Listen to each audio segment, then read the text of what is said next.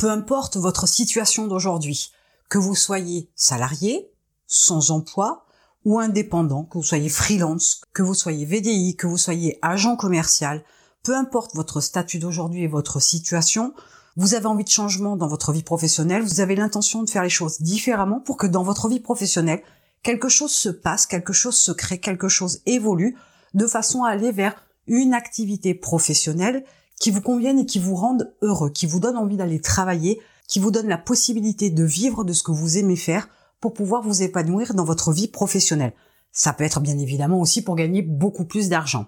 Peu importe la raison, peu importe le pourquoi vous voulez ce changement professionnel, mais il est clair que vous voulez que les choses elles changent. Alors ça va passer bien évidemment par la mise en place d'un projet professionnel. La définition de ce projet professionnel doit être construit sur quatre grands axes et c'est ce que je vais partager avec vous aujourd'hui. Alors le premier axe de votre projet professionnel sur lequel vous devez réfléchir, c'est votre objectif. Alors ce n'est pas tant un objectif financier, c'est plutôt le type de métier, le type d'activité que vous aimeriez avoir. Alors ça peut être un métier qui nécessite une formation, ça peut être un métier dont vous connaissez déjà les bases, ça peut être un métier que vous exerciez déjà ou que vous exercez encore dans une entreprise. Donc vous voyez que ça peut être tout un tas de métiers différents, ça peut être une organisation complètement différente, ça peut être aussi un lieu complètement différent. C'est à vous de définir cet objectif-là. Qu'est-ce que vous voulez faire? Comment vous voulez que vos journées s'organisent?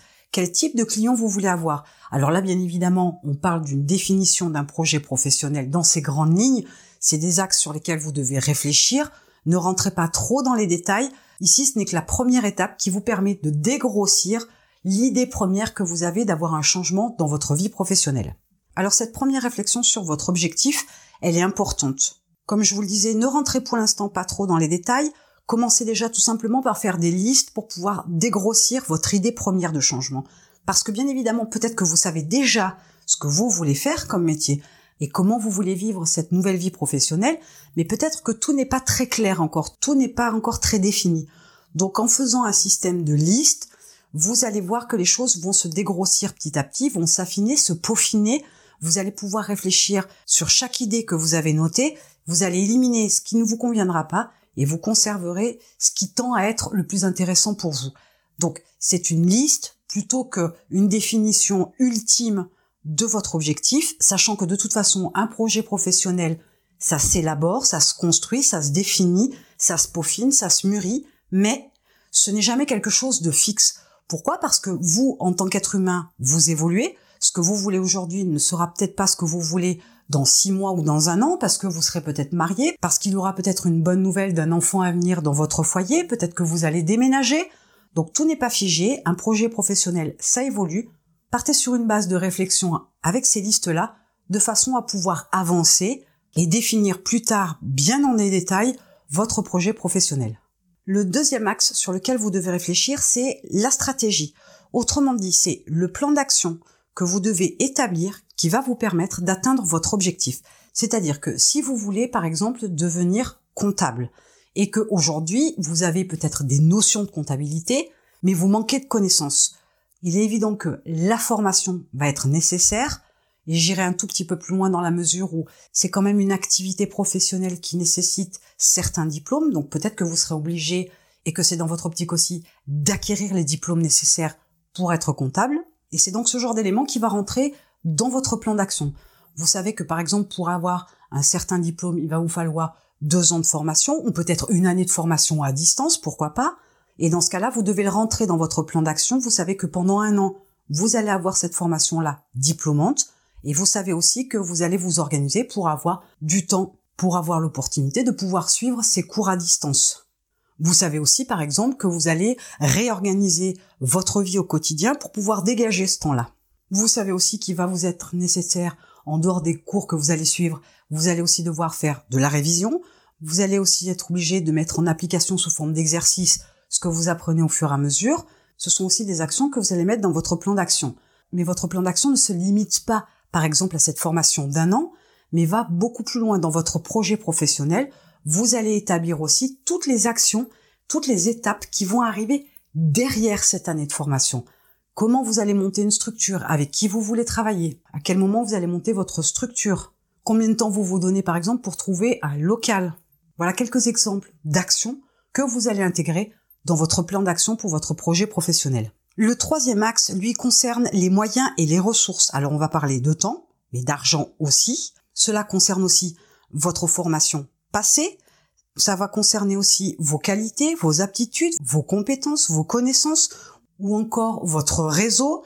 Mais ce sont donc en général tous les moyens et toutes les ressources que vous possédez qui peuvent vous permettre d'atteindre votre objectif.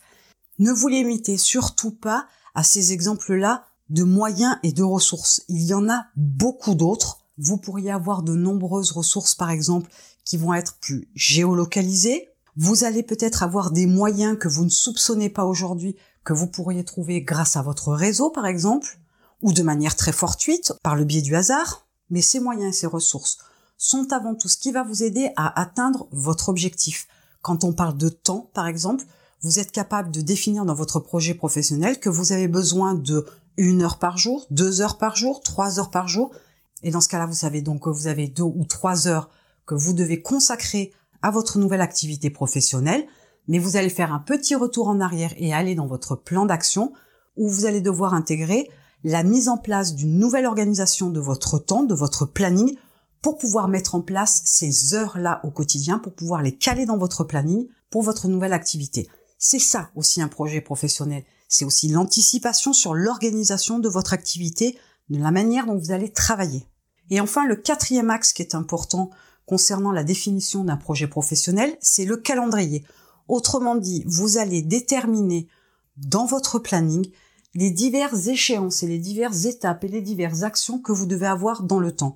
Si je reprends l'exemple précédent où vous aviez une année de formation à distance pour pouvoir avoir un diplôme de comptable, vous devez bien évidemment faire des recherches sur les formations. Admettons que ça commence en septembre. Vous savez que jusqu'à septembre l'an prochain, vous allez avoir une année complète de formation en comptabilité et que vous saurez fin octobre si vous êtes diplômé ou non en comptabilité. À partir de là, vous avez déjà plusieurs étapes, c'est-à-dire le démarrage de votre formation, la fin de la formation, mais aussi les dates concernant l'examen et éventuellement la date concernant les résultats de votre examen et dans votre calendrier, vous allez pouvoir intégrer les actions et les étapes qui vont après cette information-là, après que vous ayez eu les résultats de vos examens. Si vous avez votre examen, qu'est-ce qui va se passer derrière? Donc par exemple la recherche d'un local, comme par exemple la recherche de collaborateurs, éventuellement la recherche de stagiaires, pourquoi pas, ou la création de votre entreprise ou de votre statut de micro-entrepreneur par exemple. Mais tout ça doit être daté dans un planning, dans un calendrier de façon à ce que vous connaissiez déjà par avance les étapes qui vont arriver, comment elles sont organisées dans votre planning et qu'est-ce que vous devez faire pour anticiper ces étapes, pour pouvoir les atteindre et après vous concentrer sur l'étape suivante et ainsi de suite. Il est important de définir ce calendrier dans la mesure où dès l'instant que vous savez où vous allez, une fois de plus, je le dis, je le répète, dès l'instant où vous savez où vous allez, vous prenez le chemin pour votre objectif. Si vous ne savez pas où vous allez, si vous ne savez pas quelle est l'étape suivante, vous n'atteindrez pas votre objectif.